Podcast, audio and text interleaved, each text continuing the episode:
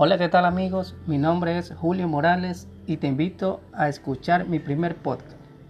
Hoy hablaré de un tema muy importante como es el duelo en los niños, niñas, adolescentes por pérdida del padre y la madre, un caso de vulnerabilidad. Para hablar del duelo me he direccionado o me he basado en el diccionario de la Real Academia Española el cual el vocablo duelo significa dolor, lástima o sentimiento. Es muy importante saber que al hablar de duelo es referirse a, la reacción de una persona ante la pérdida de un ser querido. Esto puede volverse estresante y causar daño psicológico a quien pase por dicho acontecimiento. Otro de los casos que afecta es el rendimiento educativo y sus diferentes actividades. Bien, direccionando el tema en los niños, niñas y lo vulnerables que se vuelven al quedar a la deriva o cuidado de terceros, es muy delicado, ya que para ellos será la reconstrucción de una nueva vida, en donde su futuro juega un papel importante que abre el debate en muchos de los casos. Un punto muy importante es darse cuenta del daño psicológico que ha causado en el niño la muerte repentina o por enfermedad de sus seres queridos. Un ejemplo muy claro y real es el que estamos viviendo, no solo en el Ecuador, sino en el mundo entero.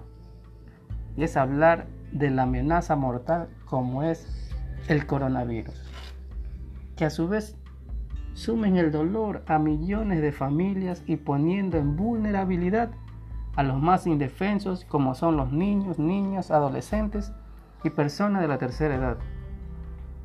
Aquí hay que hacernos una pregunta clave. Sí, ¿qué pasa con los niños, niñas o adolescentes con este tipo de casos? ¿Quiénes velan por ellos? Póngale oído, amigo.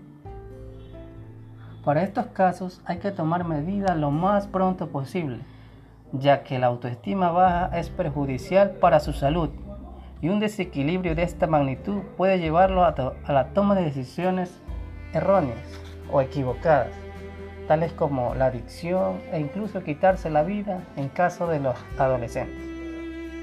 Otro de los puntos muy importantes es ver quién se queda con la tutela de los niños o adolescentes y saber si estas personas le van a brindar el cuidado necesario y si están en la capacidad de cumplir con aquel, como es educación, salud, vivienda y sobre todo el cariño que necesitan para fortalecerse y sentirse protegidos.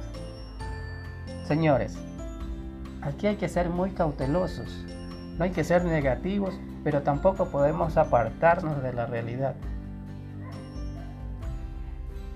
Pero en muchos de los casos son los propios familiares quienes dañan la integridad de los niños sumiendo más en el dolor.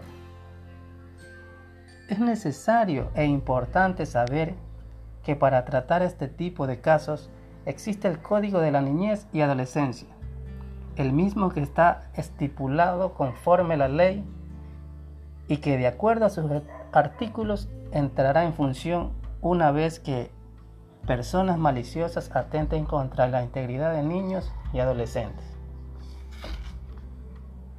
Refiriéndonos al Código de la Niñez y la Adolescencia, en su libro primero titula Los niños, niñas y adolescentes como sujeto de derecho,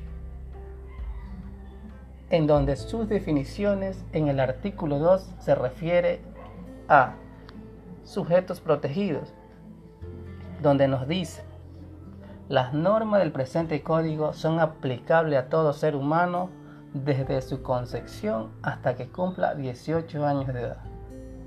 Eso es por una parte. Y en su título 2, en su artículo 106, nos dice que para confiar en la patria potestad en los casos previstos en el artículo 325 del Código Civil, el juez luego de oír al adolescente, niña o niño, estén en condiciones de expresar su opinión,